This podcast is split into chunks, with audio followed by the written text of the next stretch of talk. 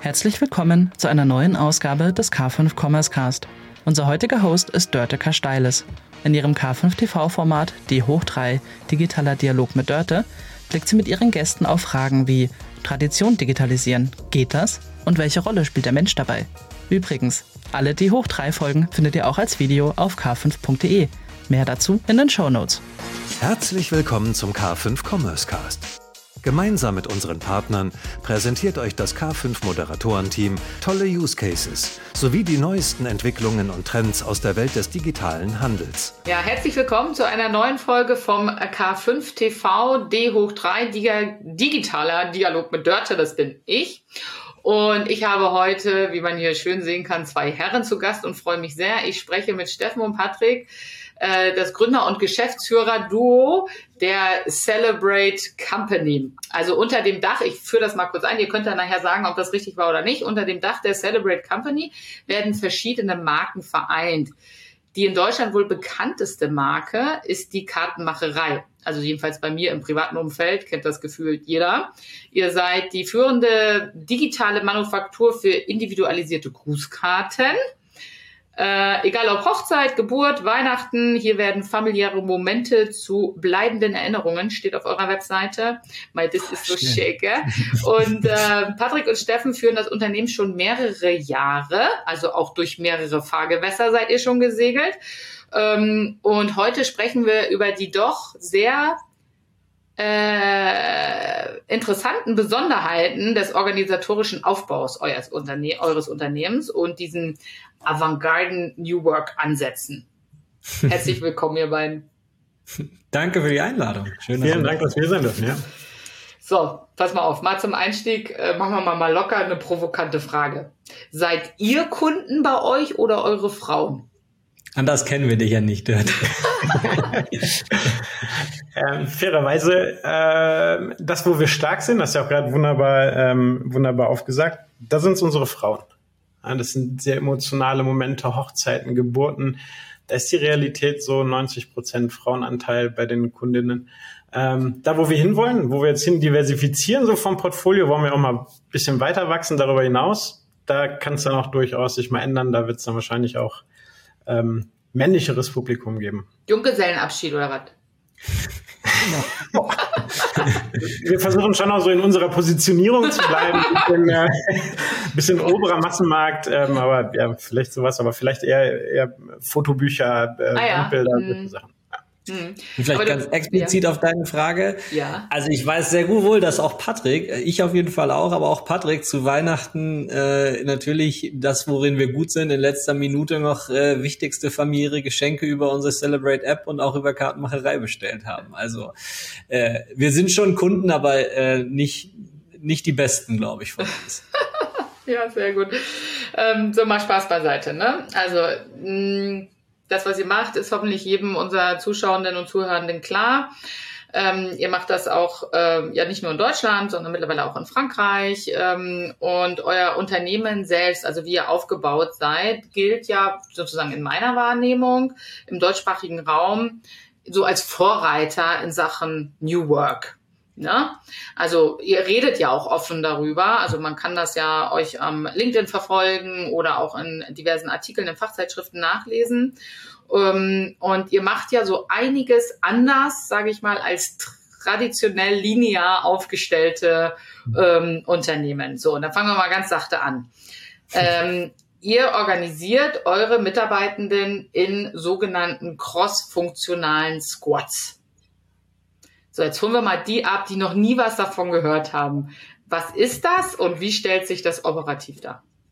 Ich würde sogar noch einen Schritt ähm, davor ja. gerne anfangen, wenn das für dich okay ist. Warum machen wir das überhaupt? Ähm, und da müssen wir ein bisschen in der Zeit zurückreisen. Das war so 2015. Wir waren noch deutlich kleiner. Wir waren irgendwas um die 70, 80 Leute. Ähm, und damals äh, war ja mein Bruder noch Teil der Geschäftsführung. Und äh, Christoph und ich haben uns zunehmend die Frage gestellt, ähm, wa warum es so ein paar Probleme gibt. Und auf zwei würde ich ganz gerne eingehen. Erstens haben wir einmal pro Quartal, machen wir auch heute noch eine Mitarbeiterumfrage gemacht mhm. und haben Mitarbeiterzufriedenheit abgefragt. Und was wir festgestellt haben, je länger die Mitarbeiterinnen bei uns waren, desto unwahrscheinlicher war es, dass sie uns an Freunde und Verwandte äh, empfohlen haben als Arbeitgeber. Ähm, nicht die ersten ein, zwei Jahre, aber so irgendwie nach drei, vier, fünf Jahren ging das schon runter. Mhm. Und da haben wir uns umgehört und äh, ganz, ganz viele Unternehmerinnen haben uns ja gesagt, ja, das ist nun mal so. Wir sind in Deutschland, Leute sind nach einer gewissen Zeit gelangweilt, wir mhm. sind grundsätzlich negatives, ein negatives Volk.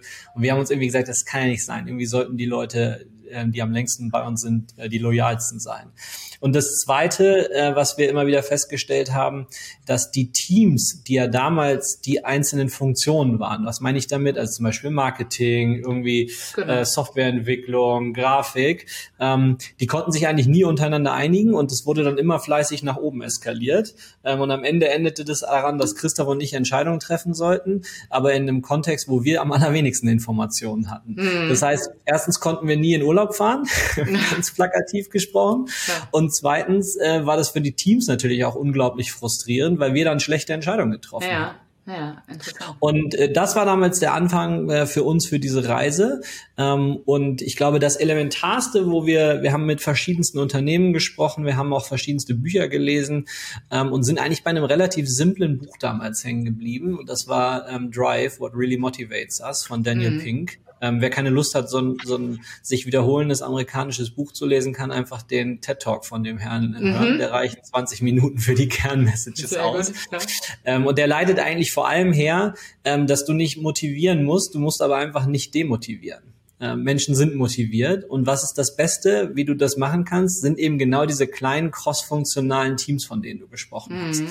Das heißt, ähm, Menschen wollen wirken, sind motiviert und das Beste am besten funktioniert das in so kleinen Teams, die möglichst unabhängig von ihrer Außenwelt sind. Mhm. Jetzt sind wir natürlich in einem unternehmerischen Kontext, da bist du nie völlig unabhängig. Mhm. Sonst hättest du natürlich irgendwie zwischen den einzelnen Teams ähm, äh, Anarchie. Das wollen ja. wir auch nicht. Mhm. Ähm, aber was heißt das am Ende? Du musst im Prinzip, ähm, du kennst das ja vielleicht auch noch ganz gut aus früheren Jahren, in einem kleinen Unternehmen bist du halt super schnell. Ne? Du bist mhm. mit allen abgestimmt, jeder kennt sich genau. und genau diesen Zustand versuchst du herzustellen. Ah, ja. Das heißt, du musst in irgendeiner Weise deine, deine Organisation so schneiden, dass entlang der Kommunikationswege kleine Teams geschnitten werden können. Und bei uns war das ganz, ganz plakativ, die Kundengruppe. Ähm, das konkreteste Beispiel, Mamas oder mhm. Newlets, also gerade Heiratende, sind eine Kundengruppe. Mhm. Und dann haben wir da drumherum ein Team gebaut, was möglichst alle Funktionen beinhaltet, um dieser Kundengruppe ähm, die besten Produkte zu bauen. Mhm. Ähm, das heißt, wir haben dann ein kleines Team gehabt, mit was höchstens zehn Leute haben darf, optimal kleiner gleich acht. Mhm. Ähm, und da sind dann, dann Grafiker, ähm, also Produktdesigner, ähm, da drin sind ähm, Marketeers sowie Social als auch mhm. SEA ähm, ist jemand, der sich um den Katalog kümmert und so weiter. Ne? Und all diese Leute sind dann da zusammen ähm, und äh, können dann deutlich äh, besser entscheiden, was für ihre Kundengruppe eigentlich gerade das Wichtigste mhm. ist. Und daraus ist eigentlich auch ganz, ganz viel von dem entstanden, was heute als New Work bezeichnet wurde. Mhm. Weil wir haben ja nichts davon irgendwie gemacht, weil wir Bock darauf hatten und weil wir gesagt haben, hey, das ist, glaube ich, total cool, wir müssen jetzt nochmal einen Obstkorb bestellen. Ähm, sondern wir machen halt alle Sachen, weil sie Sinn machen für uns, ja, unternehmerische Sinn machen, mhm. sowohl kurz als auch vor allem langfristig.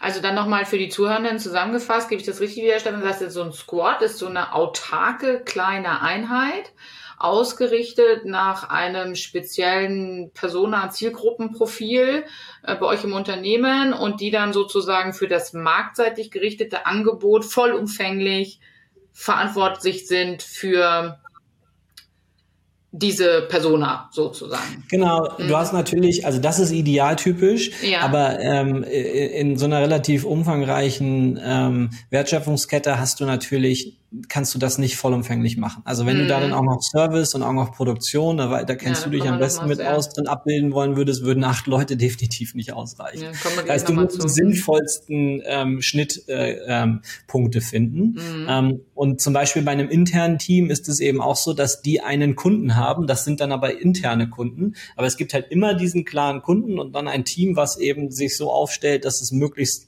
allumfassend für diesen Kunden mm. äh, tätig werden kann.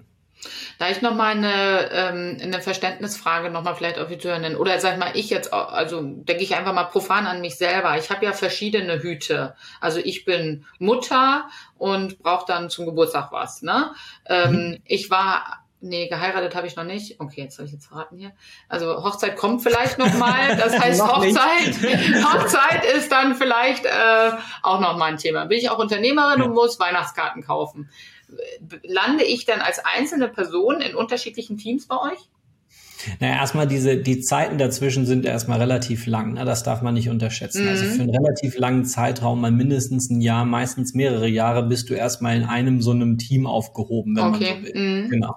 Und danach ähm, gibt es dann ähm, äh, natürlich ein Übergang und du wirst ja. dann automatisch, wirst quasi, wenn du so willst, in deinem Sprachgebrauch von einer Persona mal irgendwann zu einer anderen. Ja.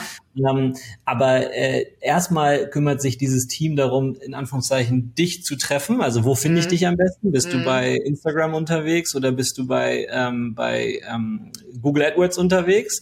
Und was sind für dich die allerbesten Produkte und was erwartest du dann am mhm. Ende im Shop? Mhm. Verstehe. Genau. Wenn ich jetzt sozusagen an die Mitarbeitenden bei euch denke und da wird dann so eine autarke oder halbautark oder sagen wir mal autark, vielleicht autonome Gruppe ähm, äh, crossfunktional zusammengesetzt, da würde ich jetzt aus dem Bauch raus sagen, dass nicht jeder Mensch von seiner Konstitution her für solch eine Form der Arbeit geeignet ist. Ist aus dem Bauch, ist eine Vermutung. Ne? Oder Patrick guckt schon so und sagt, ja, vielleicht ist jeder, man muss es ihm nur sozusagen mal das Spielfeld dafür eröffnen. Vielleicht ist auch jeder dafür geeignet. Ähm, wie stellt ihr das im Hiring-Prozess, weil es ja, glaube ich, dann, wenn ihr einstellt, auch für viele vielleicht neu oder anders sich erstmal anhört, wie gearbeitet wird, wie stellt ihr das sicher, dass die Person, die ihr dann heiert, auch in so ein Umfeld dann reinpasst und auch gut wirksam werden kann? Äh, das ist eine Frage, die wir uns auch gestellt haben, weil wir gemerkt ja. haben, dass mit Autonomie nicht jeder umgehen kann. Und das mhm. ist auch mhm. nicht was, was jeden motiviert. Und das Level an Autonomie, was wir dann anwenden in einzelnen Teams, das, ähm, das muss auch jeden, so wie Steffen gerade gesagt hat, ne, es geht am Ende des Tages um die Motivation. So, was mhm. mache ich jetzt mhm. mit jemandem, der bei ähm, in einer starren linearen Organisation arbeiten will und diese Autonomie gar nicht wertschätzt? Der wird bei uns nicht glücklich, wird das aber wahrscheinlich woanders. Ähm, und deswegen arbeiten wir seit einer langen Zeit sehr erfolgreich mit einem Format, so das ist innerhalb unseres Recruiting Cycles ähm, das sogenannte Culture Fit. Ja. Ah. Das ist so ein bisschen Gebullshit-Bingo, dieses Wort, weil dahinter dann immer der, der, Verdacht steht, nur noch so homogene Gruppen zu heiern. Ja. Ne? Aber darum geht's gar nicht. Sondern wir sind keine Celebrate-Familie. Ähm, uns, hm. wir wissen nicht, also du wirst nicht reingeboren. Ähm, wir sind eine Wertegemeinschaft in erster Linie. Mhm. Und diese Werte und Prinzipien, die haben wir auch aufgeschrieben und da stehen, da stehen Anwendungsbeispiele hinter und zu verstehen, ob jemand, der mit uns arbeiten will, ähm, dasselbe Wertemodell teilt. Ähm, das ist der Culture Fit. Und dann können mhm. diese Menschen durchaus sehr unterschiedliche Hintergründe haben. Je diverser, desto besser. Und auch sehr, und auch gerne ein unterschiedliches ähm, Bedürfnis nach Autonomie haben. Aber das muss dann auf die Position, auf das Umfeld, auch auf die Maturity des Teams passen. Und da versuchen wir den Menschen zu verstehen. Ich glaube, fachliche Eignung rauszufinden, das kann mittlerweile jeder. Ja. Mhm. Ähm, aber zu gucken, ob jemand wirklich ins Team reinmatcht, da muss mhm. dir viel Mühe geben. Und diesen, das wenden wir nicht nur bei, bei Mitarbeitenden an, als wir vor drei Jahren einen Investor dazu genommen haben, haben wir das genauso gemacht. Ja, dann haben Ach, wir gesagt, spannend, ja. wir wollen, wir wollen schon Menschen, mit denen wir zusammenarbeiten, ob das Mitarbeitende sind, ob das Lieferanten sind, ob das aber auch ähm, Eigenkapitalpartner sind, die müssen das Wertemodell teilen. Und da haben wir einen mhm. Culture Fit gemacht. Das war, uns ging es nicht um das beste Termsheet. Klar spielte das auch eine Rolle, aber es ging halt viel auch um Werteverständnis und woran glaube ich. Mhm. Also ja, das ist äh, faszinierend. Also ehrlicherweise glaube ich, dass sehr viele Unternehmen das Thema Cultural Fit or you name it gar nicht machen. Also dass sie noch in einem ganz klassischen linearen Hiring-Prozess unterwegs sind. Und in so einer ähm, nehmen wir mal an, wir finden dann Mitarbeitende, die wo die ähm, quasi im Cultural Fit und fachlich und so weiter reinpassen und dann hm, werden die, so stelle ich mir das jetzt vor, ganz operativ in irgendwelche Squads dann bei euch oder crossfunktionalen Teams ähm, äh, quasi ongeboardet und ähm, erleben dann vielleicht auch erstmalig so eine Arbeitsumgebung und dann Selbstführung. Ähm, aha, da ist jetzt gar keiner mehr, der mir genau sagt, was ich machen soll im Detail irgendwie. Ne? Sie müssen sich selbst organisieren, vielleicht selber auch Entscheidungen treffen. Ich weiß nicht, wie weit der Kompetenzrahmen da dann auch geht. Ähm, da stelle ich mir das dann vor, da, da muss ja sehr, sehr gut unter diesen Teams kommuniziert werden. Ne? Also Allah, wir geben jetzt die Dörte mal von der Mama-Gruppe in die äh, ähm, in die Hochzeitsgruppe, weil die heiratet jetzt bald. Ähm, also muss ja so eine Art, also eine sehr gute Kommunikation vorstellen, weil sonst laufen die doch gefühlt diametral auseinander und jeder macht so sein Ding und dann erzeugt das Antingsliebe und, und so. Wie macht ihr das dann? Zum einen, ihr habt ja gerade schon mal richtigerweise über die Produktgruppen-Squads gesprochen. Ja. Zum einen, das ist das, wo wir uns differenzieren. Ja? Die autonomen Teams sind nah am Kunden, weil sie ein spezifisches Produkt, das spezifische ja. Produkt für die Hochzeit sieht anders aus als bei einem Geburtstag. Mhm. Jetzt gibt es aber auch Teams, die dafür sorgen, wenn du dann geheiratet hast oder andersrum, du hast Kinder und heiratest dann, das rauszufinden und dich dann von Event zu Event zu begleiten.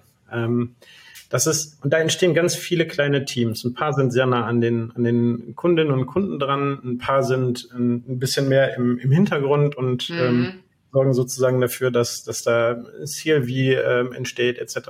Mhm. Äh, wenn die jetzt alle machen, was sie wollen, entsteht komplettes Chaos. Chaos, ja. Ähm, sondern was wir, was wir halt wollen, ist, dass sie alle in dieselbe Richtung arbeiten. Und es geht gar nicht darum, dass sie machen, was wir ihnen sagen, was sie tun sollen, sondern dass sie sich im Klaren sind, wofür sie das tun. Das ist so ein bisschen wie ein Ameisenhaufen. Mhm. Wenn da irgendwie ein, ein Vogel äh, kommt und, und den bedroht, ja, dann gibt's ein paar, die sprechen sich ab und dann bekämpfen die den und dann, das, da muss aber nicht erst, es rennen nicht 200 Leute zur Ameisenkönigin und fragen, was sie jetzt machen sollen. ja, okay. Ja, aber ein schönes Bild. Ja, das ist dann sehr real, sehr realitätsnah. ja. Du musst dann aber vor, du musst in dem Vorfeld klar machen, so ähm, was das Spielfeld ist und was die Ziele sind. Wir haben ein sehr, sehr klares Bild davon, wo wollen wir als Firma hin? Mhm. Wie unterteilt sich das in konkrete Ziele? Mhm. Wenn du bei uns bist, was ist das, was du dafür tust und was zahlt darauf ein und innerhalb welches Spielfelds, Spielfeld ist eines unserer Führungsinstrumente, in welchem Spielfeld mhm. bewegst du dich, um darauf einzuzahlen?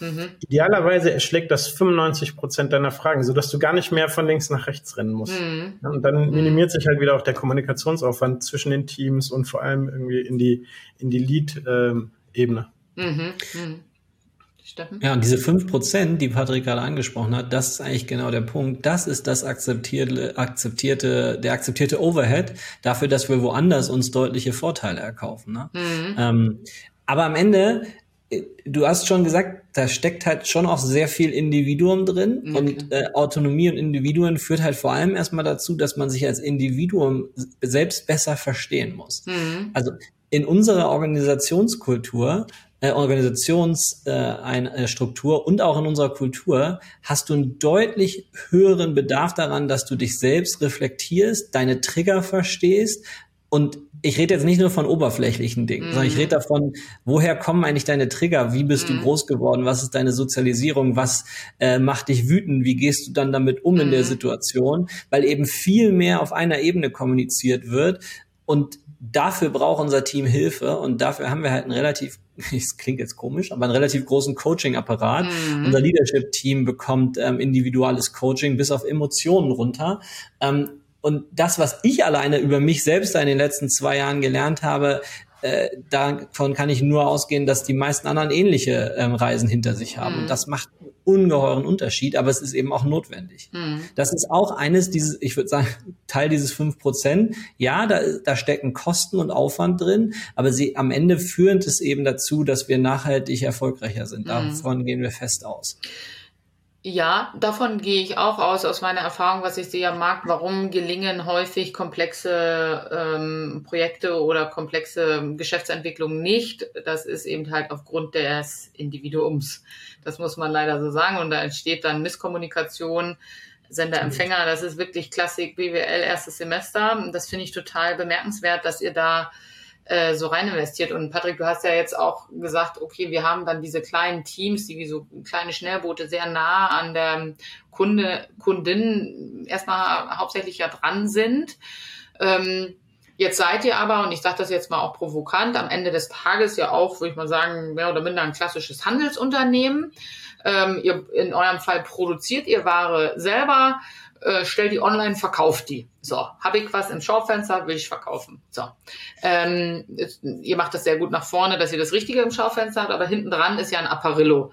Ne? Da ist eine Produktion, äh, da muss eine Beschaffung organisiert werden, da ist eine Logistik, ähm, da sind, was weiß ich, Überhänge, fehlbestellt, weiß, kennt ihr ja alles, ne, aus dem operativen Tagesgeschäft. Ähm, also neben diesem Kreativthema, also ich nenne das jetzt mal kreativ nach vorne, ähm, äh, kann man das auch so organisieren oder geht das nicht? Sind wir da eher wieder in der lineareren Welt unterwegs? Also die, die Frage kriegen wir eigentlich relativ häufig. Ne? So funktioniert New Work auch in der ich Druckerei. Dachte, ich dachte, das ist jetzt eine ganz spezielle Frage, Patrick. Mann. So wie du sie gestellt hast, ist sie natürlich äh, sehr speziell. Aber tatsächlich, wir haben vor drei Jahren haben wir die Druckerei gekauft und das ist die Druckerei ja. ähm, Straub, Druck und Medien aus dem Schwarzwald und die gibt es schon ähm, seit 100 und ich weiß nicht und ähm, äh, wie viele Jahren. Das ist ein gewachsenes Unternehmen, was auch in der Form, wie es aufgebaut ist, sehr gut funktioniert hat. Mhm. Was bringen wir jetzt mit? Was machen wir jetzt anders? Ähm, und warum glauben wir überhaupt, dass wir, dass wir da was besser machen können? Mhm. Ähm, glauben wir, ähm, brauchen wir cross-funktionale Teams manchmal, es ist aber, man darf nicht immer mit, dem, mit derselben Lösung nach unterschiedlichen Problemen schmeißen. Und mhm. das machen wir halt auch den, den Mitarbeitenden dort vor Ort klar. Ähm, es gibt komplexe und lineare Systeme. Und ähm, das, das Komplexe ist sicherlich die Cross-Funktionalität, ist die richtige Antwort auf einen multifunktionalen Organismus wie unsere Marktsituation. Mhm. Eine, ein Fertigungsbereich, der nach festen Regeln und Prinzipien, Input, Output in einem Zeitraster mhm. funktioniert, ist ein kompliziertes, kein komplexes System und deswegen eher linear zu organisieren. Mhm. Und das ist völlig okay.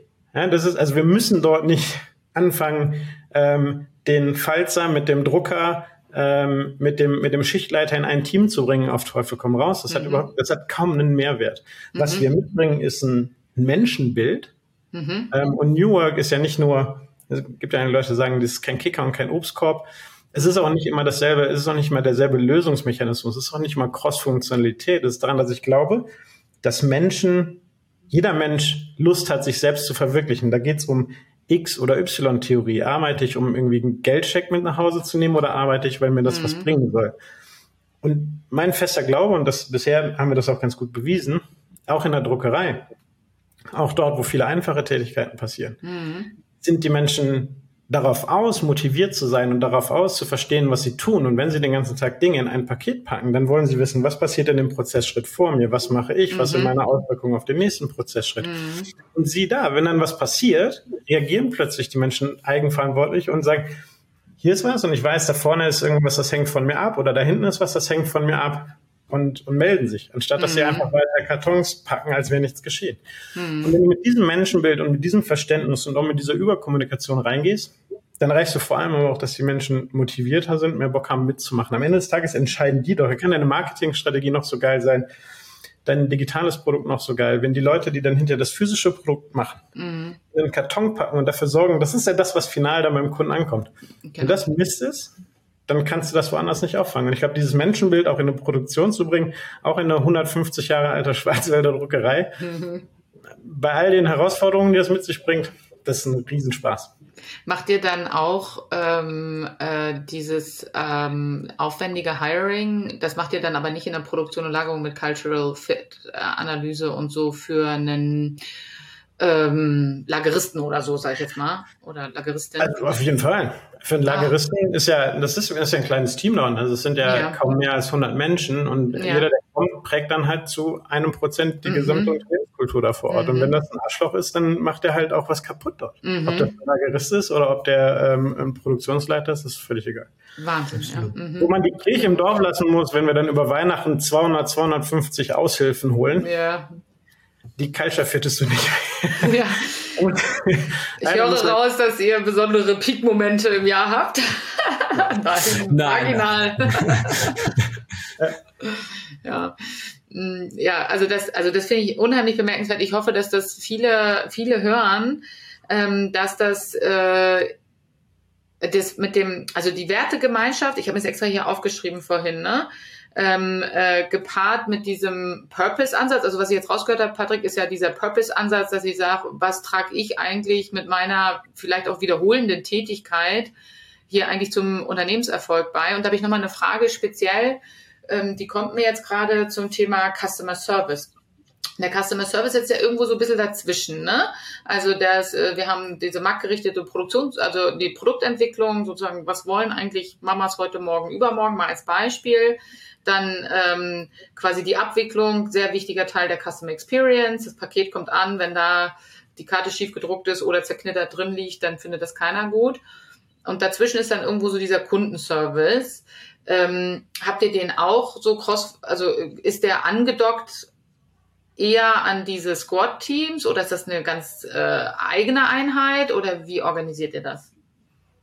Aufgrund der, aufgrund der Firmengröße, wir sind jetzt gut über 500 Menschen, haben wir das natürlich in kleinere Einheiten geschnitten. Einer davon ist der Kundenservice. Mhm. Der experimentiert auch seit drei, vier Jahren mit unterschiedlichen Organisationsformen. Und das ist auch mhm auch eine Herausforderung, weil dieses Team natürlich nahezu linear mit dem Umsatz wächst. Das heißt, ja. du musst dich da auch in gewissen Zyklen neu erfinden. Was wir nicht mhm. wollen, ist einfach Excel-Kaskaden bauen. Ne? Dann hast du irgendwie mhm. 20 Leute, dann hast du einen Manager, dann hast du 20 Manager, hast du einen Manager-Manager. Mhm. Sondern schlaue Teams zu bauen, die auch trotzdem dann Antworten finden, ist ja nichts schlimmer, als wenn du bei einem, bei einem großen Konzern anrufst und mit, mit, mit einem Service sprichst und die sagen, ja, das weiß ich nicht, das kann ich nicht beantworten, das darf ich nicht mhm. entscheiden. Sondern wir wollen auch da wieder Menschen, die mutig genug sind, sich empowered fühlen, mhm. ähm, gute Entscheidungen entlang des Kunden zu treffen. Vor allem über ein Drittel der Kontakte, und das sind viele, ähm, kommen vor dem Kauf. Ja, so ah ja, Beratung. Heiratende wird es ja vielleicht irgendwann bald rausfinden oder auch. ja, vielleicht, ja. Die, die, Beratung, ja. Die, die, die, wollen, die wollen auch gerne ähm, sich mit dem Produkt auseinandersetzen. Das ist auch gut und das, das leisten wir auch gerne. Ja? Und ähm, wir sind jetzt keine Firma, die ihre äh, Hotline irgendwo unterm Impressum versteckt, sondern ja. wir wollen das und dann wollen wir gleichzeitig auch, dass da was Gutes passiert. Für uns ist das ein Teil des Produktes. Wir versuchen da Effizienz zu sein und ähm, die mhm, Anfragen, klar. die keinen Wert stiften, auch irgendwie wegzudigitalisieren aber für alles andere nehmen wir uns Zeit. Und da gibt es auch Teams, die sind dann crossfunktional organisiert. Auch da gibt es unterschiedliche Disziplinen. Es gibt so die ähm, After-Sales-Leute, die so Customer Complaints machen. Es gibt ähm, Grafiker. Jede Order wird von uns nochmal angefasst, nochmal ähm, redigiert, ähm, mhm. nochmal grafisch gecheckt. Das sind Menschen, die sitzen auch mit in den Teams. Die haben sich jetzt im Kundenservice bei uns eine Weile auch nach Produktteams organisiert, haben jetzt für sich rausgefunden, ah, das ist, das ist gar nicht so sinnvoll. Wir, den mhm. Mehrwert, den wir uns davon versprochen haben, den gibt's so nicht. Und jetzt haben sie sich gerade ein anderes Organisationsdesign ausgedacht. Mhm. Die Freiheiten, sich dann auch regelmäßig da ähm, entlang des Kunden neu zu erfinden, die haben sie auch. Und wenn das Sinn ergibt, dann ähm, machen wir das auch gerne alle zwei Jahre neu. Mhm. Dafür haben wir auch die Experten im Team, die sie mhm. dabei eben unterstützen, diese richtige Organisationsform dann auch immer wieder für den neuen Bedarf zu finden. Mhm. Ja, das, also ich meine, das zeigt ja, wie agil ihr damit umgeht und sagt, nichts ist hier in Stein gemeißelt und Beton gegossen für ewig. Man kann die Dinge auch mal hinterfragen, die man vor drei Jahren noch gut fand oder so. Ne? Absolut. Ähm, absolut. Das machen viele leider nicht. Jetzt nochmal zu dem Thema auch dieses Spannungs, also nicht Spannungsfeld oder sage ich mal unterschiedlichen Setups. Äh, zum einen in den marktgerichteten Teams, in den ähm, ähm, produktions- und logistikorientierten Teams, wenn man auf eure Benefit-Seite schaut. Ähm, das liest sich nach Lehrbuch 23. Ich liste auf, wohlgemerkt, Achtung, Purpose ist klar, haben wir, Work-Life-Balance haben wir, Remote, flexibel, Psychologen für Mental Health. Steffen, hast du gesagt, da wird, lernt jeder über sich selber ganz genau Bescheid, warum er in Stresssituationen rumschreit. So, muss man sich eigentlich und noch viel mehr Obstkorb habt ihr auch. Man müsste ja eigentlich, da bringe ich das immer an, ne? Der Obstkorb ähm, das ist ja eigentlich Mist. Wenn man sich mit Ernährung befasst, dann müsste man eigentlich einen Gemüsekorb hinstellen. Also wenn man was Gutes für seine Mitarbeitenden machen will, muss man einen Gemüsekorb hinstellen. Ja, so. Obst ist jetzt nicht so schlecht, komm schon. Ja, aber ernährungstechnisch. Besser ne? als ein Quetschi oder, oder, oder ein Geschränke, äh, Getränkeschrank mit äh, Club Mate for free. Genau, das war doch Hatten mal. Wir auch schon mal. Ja, geil, das war doch mal Quetschi, ist ja ein Produkt aus der Hölle. Ähm, So, jetzt, also das ist ja natürlich, dass ähm, viele schreiben das ja auf ihre Webseiten, was sie alles anbieten und so weiter, hoch und runter, alles möglich. Erste Frage, muss man sich heute als Arbeitgebender äh, eigentlich verbiegen, um überhaupt noch Talente äh, quasi zu gewinnen? Ähm, und wo sind da eigentlich eure Grenzen und wo sagt ihr so, hier bei der Banane hört der Spaß aber auf? Äh, äh, eines meiner Lieblings-Hassthemen, äh, wenn man will.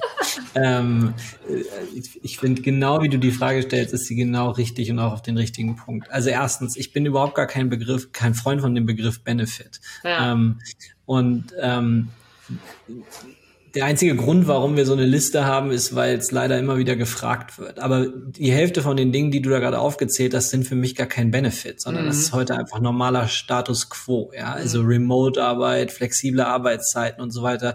Ja, kannst du nicht machen, aber ist dann halt einfach scheiße. Also mhm. das musst du, glaube ich, heutzutage einfach ähm, hinbekommen. Ähm, das zweite, Benefits. Ähm, kann man erstmal ganz unternehmerisch betrachten, sind ja eigentlich am Ende ein Gehaltsbestandteil. Und mhm. ich bin mhm. einfach ein großer Freund davon, das faire Gehalt zu zahlen ähm, und gleichzeitig die Dinge zu machen, die Sinn machen, aus unternehmerischen, aus unternehmerischen Gründen. Ja?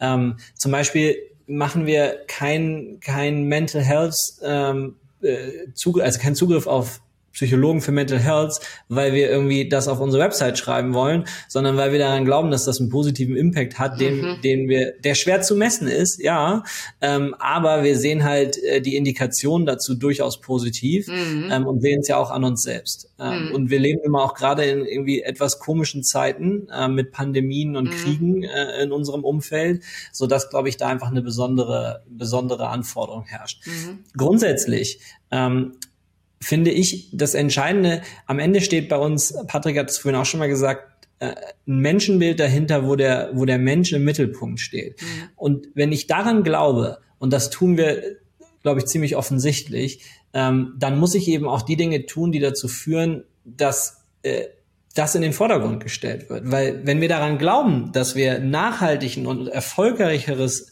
Unternehmen aufbauen können, indem wir den Menschen in den Mittelpunkt stellen, dann sollten wir uns hinterfragen an den Stellen, wo das denn nicht der Fall ist. Mhm. Und flexible Arbeitszeiten, warum denn nicht? Weil wir irgendwie im, äh, in BWL 1 oder auch irgendwo in ersten Unter ähm, Karriereschritten gelernt haben, dass man Leuten nicht vertrauen darf und ihnen kontrollieren mhm. sie kontrollieren muss. Mhm. Ich kann ja äh, die Leute irgendwie alle wieder ins Büro holen, nachdem wir während ähm, Covid alle zu Hause gearbeitet haben. Deswegen kann ich sie trotzdem nicht besser kontrollieren. Ich sorge dafür eigentlich nur für eine Befriedigung meiner Angst. Und wenn ich mhm. diese Angst erstmal verstanden habe, dann habe ich vielleicht auch die Lösung für das Problem gefunden. ja. ähm, am Ende glauben wir, wie gesagt, fest daran, dass das ein enormer Wachstumsfaktor für uns ist, mhm. weil es eigentlich eine relativ simple Gleichung ist. Also ich mache die richtigen Dinge, die die Menschen möchten, weil sie sinnvoll sind. Mhm. Ja, die meisten Dinge, die Mitarbeiterinnen heutzutage wollen, sind ja einfach aus menschlicher Sicht sinnvoll. Genau. So, das heißt, wenn ich diese Dinge mache, bleiben die Menschen motivierter. Das heißt, im Gegenzug bekomme ich die besseren Talente. Mhm. Und wenn mhm. ich die besseren Talente habe, am Ende ist ein Unternehmen nichts mehr als die Summe oder hoffentlich vielleicht am besten noch mehr als die Summe der Einzelnen Kolleginnen.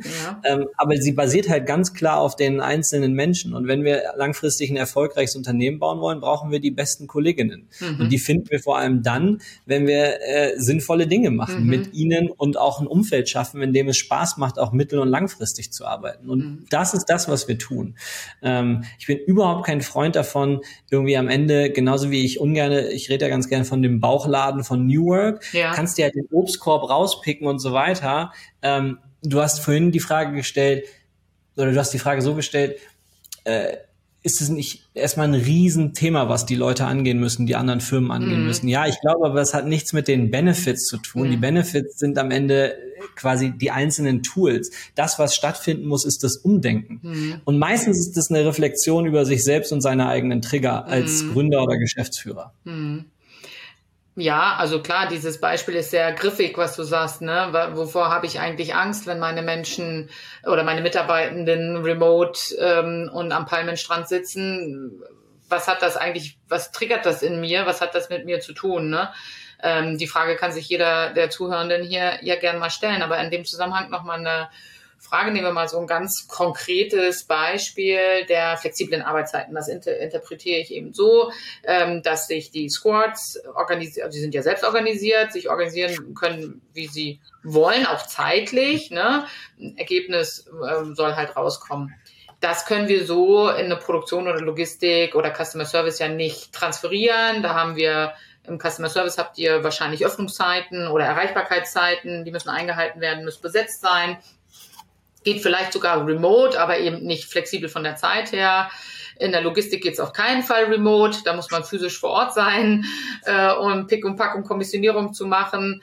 Ähm, wie geht ihr dann sozusagen mal so an so einem konkreten Beispiel damit um, dass unterschiedliche Tätigkeiten in einem unterschiedlichen Kontext auch unterschiedliche ähm, Möglichkeiten vielleicht haben, dass sich nicht vielleicht, ich sage das jetzt mal so naiv, der eine oder andere vielleicht benachteiligt oder bevorzugt fühlt.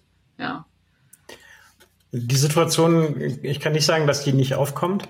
Ja. Ähm, hm. dieses, aber das war früher ehrlicherweise schlimmer als heute. Heute, wir haben über, gerade über Covid gelernt, dass Transparenz alles sticht. Wir haben auch mhm. am Anfang von Covid haben wir gesagt, so, so sieht's aus, so wird's, ähm, wenn wir das machen, geht's so weiter und so. Dann gab es ein großes Verständnis für alles, was wir im Anschluss gemacht haben. Und so ist das überall. Mhm. Wenn du mhm. sagst, ähm, ich kann gleich ist nicht gleich fair. Ähm, ich kann nicht überall alles gleich machen. Warum? Mhm. Hast du gerade wunderbar skizziert, ja? Mhm. Ich muss irgendwann da sein. Die Kunden wollen mich erreichen, irgendwann zwischen 8 und 18 Uhr mit, mit äh, Druck auf 8 und mit Druck auf 18 Uhr. Ähm, wenn sie jetzt alle irgendwie versuchen, zwischen 12 und 2 zu arbeiten, wird es halt schwierig. Ja. Ähm, das versteht doch jeder. Da muss ich doch niemanden in irgendwas reinzwingen. Weil jetzt ja. haben, Remote arbeitet bei uns sowieso jeder und das funktioniert auch im Customer Service wunderbar.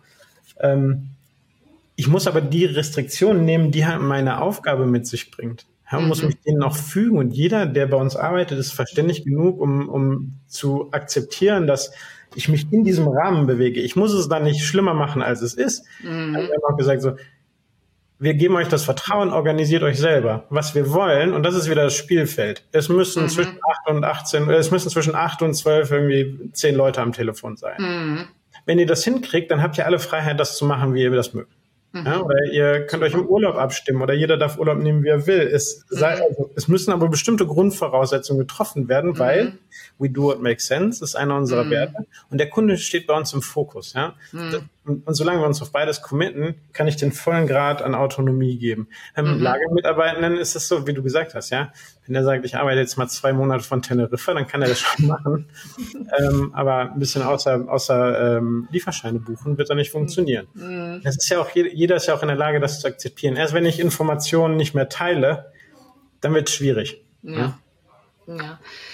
Sehr spannend. Also oh, da, ich glaube, da ist sehr viel dabei, gerade für unsere Zuhörenden. Und ähm, also es gibt zwei Aussagen, die fand ich jetzt ganz spannend und die nehme ich jetzt nochmal auf. Einmal hast du gerade, ähm, Steffen, von fairem Gehalt gesprochen und ähm, darauf basierend, Patrick, Aussage von dir, gleich ist nicht gleich fair. Also, ne, also faires Gehalt, jeder das Gleiche, würde jetzt der intuitive Gerechtigkeitsgedanke äh, sagen, so, aber gleich ist ja nicht gleich fair. Ähm, das habe ich jetzt mal zusammengesponnen. Und Gehalt ist bei euch ein sehr spannendes Thema, was ich recherchiert habe im Vorfeld. Ähm, es gibt im Grunde genommen, wenn ich das richtig wahrgenommen habe, keine Verhandlungen. Also da kommt jetzt nicht die Dirt und sagt, ich will aber hier und so, ich habe bei meinem vorigen Arbeitgeber machen, und jetzt will ich 20 Prozent mehr und so sondern ähm, aufgrund, so korrigiert mich, wenn ich das falsch äh, wiedergebe dann, äh, aufgrund der Erfahrungsrelevanz der Mitarbeitenden, natürlich wahrscheinlich ein gewisses Skill-Level und so weiter, ähm, kategoriert ihr die Mitarbeitenden in, nach Gehaltsleveln ein. Fand ich interessant in meinem Artikel, den ich gelesen habe, so ein bisschen wie bei einer Behörde. Ich bin jetzt, äh, ich bin jetzt AT außer Tarif, endlich mal.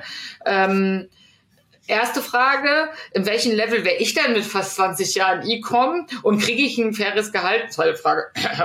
Nee. Also erklärt uns doch mal ganz kurz, ähm, wie, was das ist und was das macht und was das soll und wie, wie ihr euch das überlegt habt und wie ihr dazu gekommen seid. Vielleicht ganz kurz und ganz direkt auf deine Frage. Du hast ja eben sehr schön gesagt, Erfahrungsrelevanz. Wie viel von deinen 20 Jahren Erfahrung relevant ist, das würde das Hiring-Team äh, bestimmen sehr gut. und dich entsprechend bewerten und dadurch würde dein Level entstehen. Kann ja auch also, nur Schmarrn gewesen sein, gebe ich dir recht. Ja, genau. Gebe ich dir recht, ja. Und, und, es kommt vor allem sehr auf die Rolle und Funktion drauf ja. an. Ja, wenn du jetzt bei uns als Agile Coach anfangen wollen würdest und dich darauf bewerben würdest, dann hättest du wahrscheinlich einen anderen Erfahrungsschatz, als wenn du irgendwie bei uns die Produktion optimieren mhm. würdest. Ich mhm. weiß es nicht, ja, aber mhm. das wäre jetzt meine Vermutung. Ähm, genau, also vielleicht auch da wieder ein ganz, ganz kurzen, ganz, ganz kurzes Why dahinter. Ja. Ähm, wir haben nie uns hingesetzt und gesagt, geil, lass uns doch mal das Thema Gehalt revolutionieren, ähm, sondern als Folge dieser crossfunktionalen Teams ist äh, ist einfach der Bedarf nach einem Gehaltssystem entstanden. So, zwar ganz, ganz einfach beschrieben. Wir haben jetzt vorhin gesagt, äh, es sitzen zwei Grafiker in dem einen Team, zwei Grafiker in dem anderen Team und noch zwei Grafiker in einem dritten Team. Mhm. Einer von diesen sechs Grafikerinnen, äh, eine in diesem Fall, ist äh, die disziplinarische Vorgesetzte. Mhm. Jetzt arbeitet die aber im Tagtäglichen überhaupt nicht mehr mit ihren anderen fünf Kolleginnen zusammen. Mhm. Wie soll die denn darüber entscheiden, ob wer davon jetzt eine Gehaltserhöhung bekommt? Ja. Mhm. Ähm, das war der Auslöser. Mhm. Äh, die Informationslage war für uns auf einmal bescheiden. Mhm. Und auch da ist wieder das passiert, Gehaltsforderungen, und das ist ja eigentlich schon mal das Schlimmste, was du überhaupt erreichen kannst, nämlich die Leute fragen überhaupt erst nach einer Gehaltserhöhung und du gehst nicht selbst drauf ein. Mhm. Ähm, sind nach oben eskaliert worden, weil niemand mehr eine Entscheidung treffen konnte. Mhm.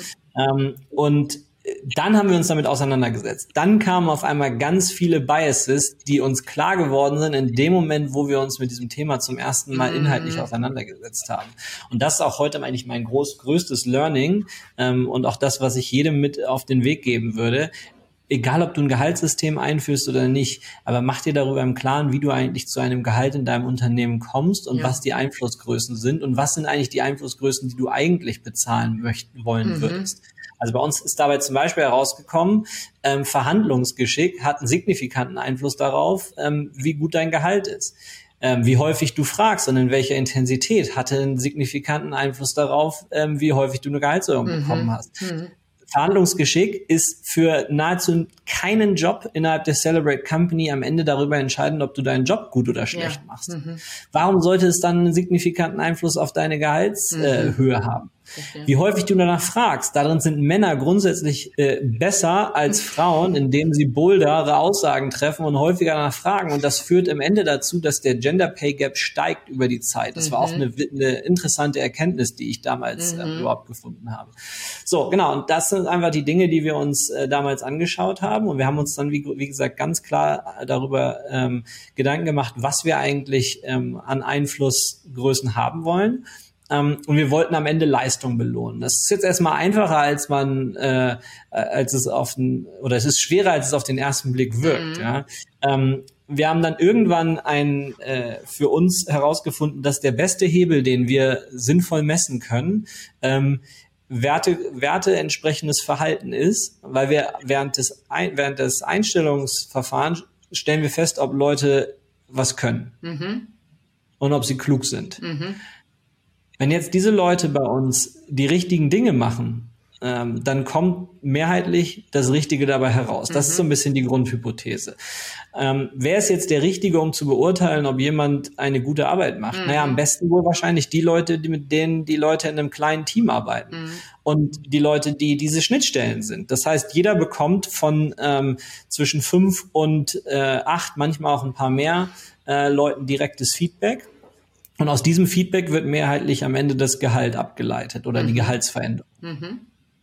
Genau. Du hast vorhin eine Sache gefragt, die mir auch wichtig ist. Was ist fair? Ja. Ähm, äh, erstens, wir zahlen marktgerecht. Mhm. Wir wollen nicht die sein, die am besten zahlen. Wir sind aber im, äh, wahrscheinlich im oberen Drittel. Mhm. Das ist mal so, so mhm. würde ich mal so einschätzen.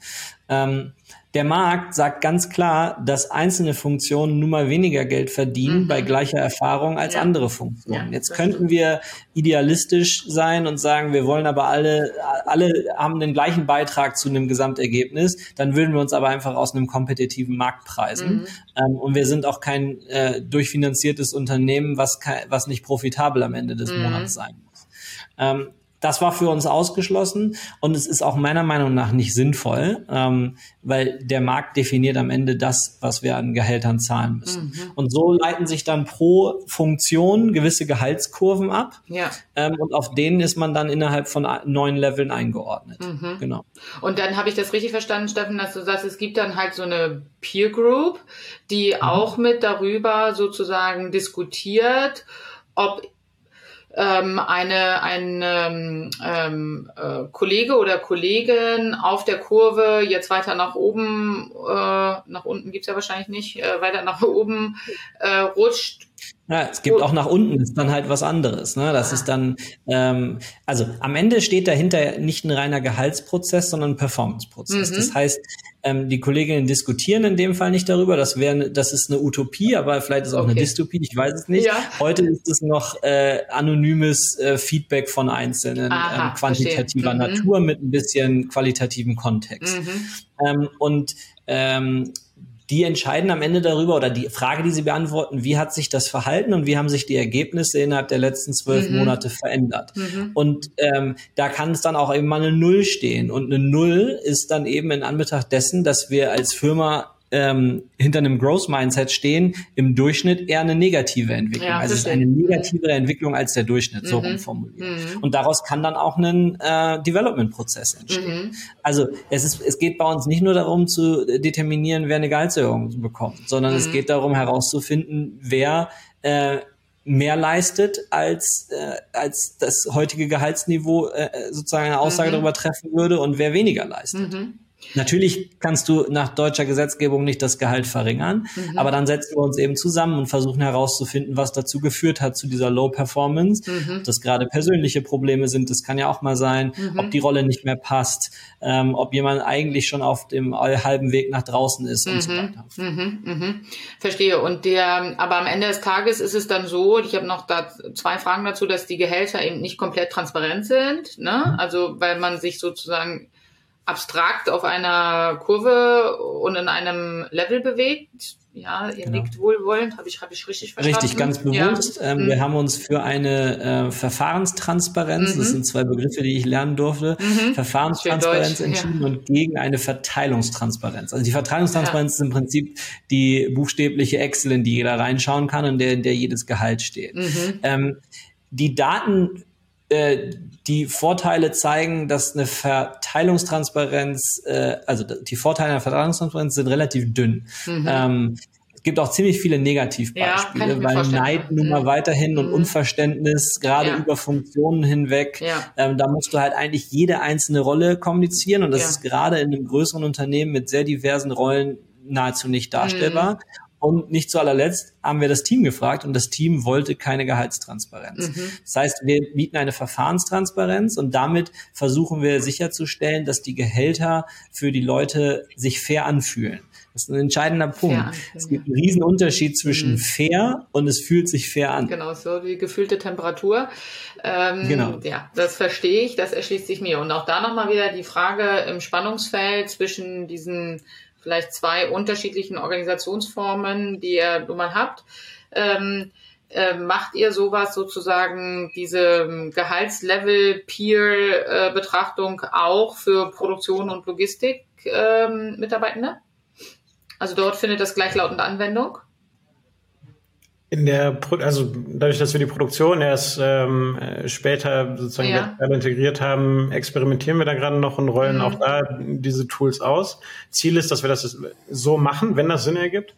Ja. Ähm, Im Service beispielsweise machen wir das, machen wir das heute so. Mhm. Es ist aber so, ähm, ein beispielsweise ein Customer Service Agent, der 98 Prozent seines Tages damit verbringt, mit Kundinnen zu sprechen ja. und nicht mit Kollegen und Kolleginnen. Ähm, der lässt sich doch viel besser vom Kunden bewerten. Ja. Ähm, und deswegen sind wir jetzt an einem Punkt, wo wir sagen, dann lass uns doch einfach mal so, wir, wir messen NPS an jeder Stelle. Mhm, ähm, wir, wir, wir haben sehr, sehr gute Insights darin, ähm, wie kundenorientiert ein, ein Mitarbeiter, ein Mitarbeitender ähm, handelt. Und da, das ist natürlich auch eine Grundlage zur Bewertung. Also kannst du, du mhm. musst nicht nur das Peer-Feedback heranziehen, sondern du kannst auch solche quantitativen Modelle heranziehen. Jetzt mhm. wollen wir nicht so eine KPI-Maschine werden, sondern mhm. ähm, versuchen ge gewisses äh, Mittelmaß zu finden. Und in mhm. der Produktion sieht das dann wahrscheinlich wieder anders aus. Aber das, mhm. das rollen wir gerade dorthin aus. Und auch bei allen mhm. Firmen, die wir jetzt kürzlich erworben haben und das auch in Zukunft tun, ähm, werden wir das genauso anwenden, ja. Mhm. Da kommt mir, wo du das gerade sagst, nochmal spontan eine Frage. Ähm, ihr seid ja in Frankreich mittlerweile auch mhm. ähm, aktiv, ne? Ähm, äh, Thema Cultural Fit, Mindset, alles das, was ihr jetzt in Deutschland euch erarbeitet habt über die letzten Jahre.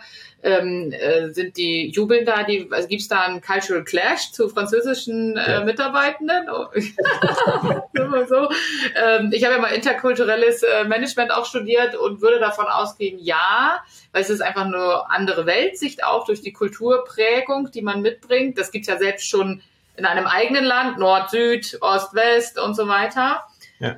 Äh, das ist eine spontane Frage, die mir gerade kommt, äh, wenn ihr da ähm, französische Mitarbeitende oder andere Nationalitäten, die gibt's ja bei euch in Deutschland auch, ähm, wie interkulturelle oder Herausforderungen da vielleicht auch eine Rolle spielen.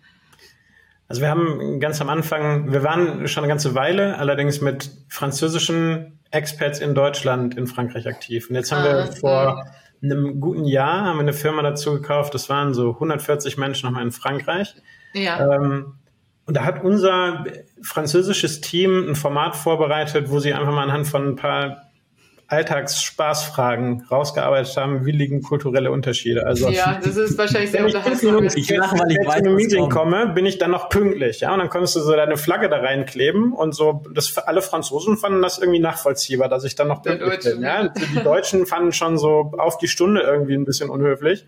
Ja. Ähm, das sind so Kleinigkeiten, an denen kannst du es ein bisschen spaßhaft machen. Es ja. gibt, wir beschäftigen uns aber auch in der Theorie damit. Es gibt eine spannende Seite, wo du unterschiedliche europäische Länder nach sechs ja. verschiedenen kulturellen Achsen miteinander vergleichen kannst. Und beispielsweise gibt es in Frankreich einen deutlich höheren Safety Need, also das, das Gefühl, irgendwie sicher zu sein. Die können deutlich weniger mit Unsicherheit leben und gleichzeitig ein viel stärkeres Hierarchiebedürfnis. Hängt ein Stück weit zusammen. Ähm, jetzt ist das aber nur irgendwie die Zusammenfassung für einen ganzen Kulturraum. Ja. ja sondern mhm. das sind ja 140 Leute, die wir darauf. Individuen haben wir gelernt, ja. ja. Mhm. Und, und jetzt müssen wir uns natürlich irgendwie auch damit beschäftigen. Das ist einmal der Stereotyp der Franzose an sich. Genau. Und viel trifft dazu und ein paar Sachen nicht. Mhm. Und ähm, das lernen wir und dann versuchen wir unsere Teams auch mit unserem Coaches-Team zusammen ähm, so zu trainieren, dass sie miteinander umgehen können. Denn du mhm. kannst eine Integration, also ich, ich habe früher im Private Equity gearbeitet, du kannst mhm. das natürlich schnell machen, ja. aber du kannst es halt gut machen und nachhaltig. Ja? Und wenn du, ja. wenn du willst, dass die Mitarbeitenden das tragen, was du davor hast und dass das, was du dann an Geld ausgegeben hast für so eine Akquisition, auch nicht nur irgendwie eine, eine, im Balance Sheet ein Artefakt ja. in der Liability Position bleibt, dann musst du dir schon Mühe geben. Und ähm, da solche Dinge zu verstehen, dafür investieren wir auch in ein großes Coaches-Team, was dann sowas moderiert, Change Management mhm. moderiert, Tools und Methoden moderiert und diese ganzen gruppendynamischen Prozesse, die entstehen, wenn mhm. du wenn du transformierst, das eng begleiten, das ist so wichtig. Und natürlich muss ich meinen Gegenüber da verstehen. Aber ob ich den jetzt dazu gekauft habe aus dem Ausland oder ob das jemand mhm. ist, der sich irgendwie bei mir beworben hat aus dem Inland oder einer von fast 20 Kulturen ist, die wir äh, und Nationen, die wir bei uns beschäftigen, das ist da alles ähm, dasselbe, dieselbe Practice eigentlich.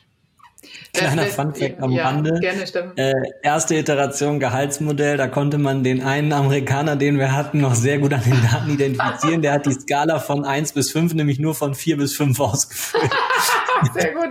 Ich habe nur, weißt du, gerade wo du das erzählt hast, Patrick, habe ich mir gedacht, das ist ja nicht nur sozusagen eine Cross-Border-Akquisition. Also wenn man jetzt sozusagen was im anderen Kulturkreis sich ein Asset dazu kauft, das ist ja auch ein Klassiker, Konzern kauft Startup. Ähm, was genau, das ist 100% vergleichbar, ja, mit dem, was du auch gerade gesagt hast. Und wir sehen ja leider am Markt, dass viele Sachen dann eben, wenn gekauft, dann nicht mal gut funktionieren, muss man ja so konstatieren. Und das wird genau diese Ursachen haben. Und das kann auch in einem gleichsprachigen äh, Kontext so passieren. Ich hoffe, dass das viele gehört haben. Ähm, ich habe, wir sind so deutlich über der Zeit. Ich könnte mit euch ewig darüber reden. Ähm, äh, ich habe zum Abschluss an meine Gäste in dieser Staffel immer die gleiche Frage. Die ist allgemein, die kann privat, beruflich, wie auch immer ähm, beantwortet werden. Welche deiner letzten Aussagen, hinter denen du richtig feststandest, musstest du eigentlich revidieren? Ich, ich beantworte auch gerne meine immer. Mhm. ja. Also welche nicht? Ähm, ich glaube, welche nicht? Sachen, Sehr gut. auf mein, ja. ähm, also mein persönlich auf das Geschäftsmodell, was wir heute machen. Mhm. Print ist tot. Ich komme aus einem Tageszeitungsverlag und ich war ja, fest überzeugt, dass ja. es das nicht mehr lange geben wird. Ähm, da hat sich meine Einstellung fundamental zu verändern. Ich glaube, es muss halt, ich bin nicht einer der fundamentalen Verteidiger von Print. So, mhm. ähm, des Selbstzwecks wegen. Aber ich glaube, es gibt dir eine unglaublich gute Plattform, Emotionen zu transportieren. Mhm. Und noch spezifischer, früher, wie gesagt, ein paar Jahre im Private Equity gearbeitet, ähm, Asset Light ist der Trumpf. Ja? Mhm. Ähm, sich Komplexität zutrauen genau. und dadurch eine Differenzierung hinkriegen. Mittlerweile, die Märkte drehen sich so schnell. Ja? Ein Design, mhm. UX, das kannst du in Stunden, in Tagen kopieren, ja. Mach ein geiles mhm. physisches Produkt, trau dir das zu, ob das jetzt irgendwie was gedrucktes ist oder was, was wirklich noch mehr äh, Wertschöpfungstiefe hat, mach das. Das ist, das ist, ähm, das hält dich lange im Markt, ja. Wenn mhm. du schaffst, das, das ist keine Belastung. Ja, sondern das ist eher die Möglichkeit, dich abzusetzen. Wenn du die gleiche Pampe ähm, in, in 18 verschiedenen Shops immer aus der gleichen Fabrik kriegst. Das macht, das schafft keinen Mehrwert und dann drehen sich die Märkte sehr schnell nach unten und dann bist du mehr mhm. Wettschlachten und, und dergleichen. Ne? Mhm. Mach Assets und mach, äh, sei gut und sei innovativ. Ja, das mhm. würde ich heute eher so sehen. Sehr gut. Ja, gut. Ähm, ich weiß nicht, ob es kürzlich ist, aber die kürzlichen Aussagen, das weiß ich auch, also ein paar mhm. Monaten, welche ich davon ja. alle revidieren muss. Aber äh, ähm, im Kontext von Selbstorganisation oder Autonomie das Thema Accountability. Ich ja. habe das äh, signifikant zu niedrig bewertet ähm, und habe erst äh, in einem Coaching während der Weihnachtszeit für mich realisiert, warum das eigentlich so war und wie fehlerhaft das äh, auf inhaltlicher Natur mhm. ist. Also ich habe tatsächlich für mich gelernt oder ich habe in meinem Leben Accountability immer nur über emotionalen Druck verstanden und kennengelernt. Das heißt, Dörte, du kommst mit irgendwas zu mir und das hast du nicht gemacht und dann sage ich ja, Dörte, jetzt bin ich aber enttäuscht, mhm. ne, im mhm. schlimmsten Falle. Mhm. So, ähm, aber eigentlich kann ich das Ganze auch umdrehen und daraus einen positiven Moment machen, wenn du zu mir kommst und sagst, Steffen, ich habe Bock, dieses Ziel zu erreichen. Wenn du zu mir, wenn ähm, kannst du mich bitte darauf accountable halten. Mhm. Ähm, und ich habe mir gedacht, das brauchen wir ja nicht in so einem selbstorganisierten Umfeld. Ja, Pustekuchen. Das ja, ist äh, ungeheuer wichtig, um mhm. gegenseitiges Vertrauen ähm, aufrechtzuerhalten und zu stärken. Ähm, und das ist okay, weil wir können das auch ohne emotionalen Schmerz. Ich bin da auf einer Reise gerade noch. Also ich, ich sage auf keinen Fall, dass ich das schon kann, mhm. ähm, aber es ist ungeheuer wichtig für uns als Firma. Mhm. Super, vielen Dank für diesen sehr offenen und sehr spannenden, interessanten Talk. Ich glaube, viele Zuschauende und Zuhörende, die ähm, das sich anhören, können mal reflektieren auf ihr eigenes Handelsunternehmen, wie sie unterwegs sind und was sie da von euch lernen können. Ähm, ein toller Talk. Vielen Dank. Vielen Dank. Danke dir. Danke, danke.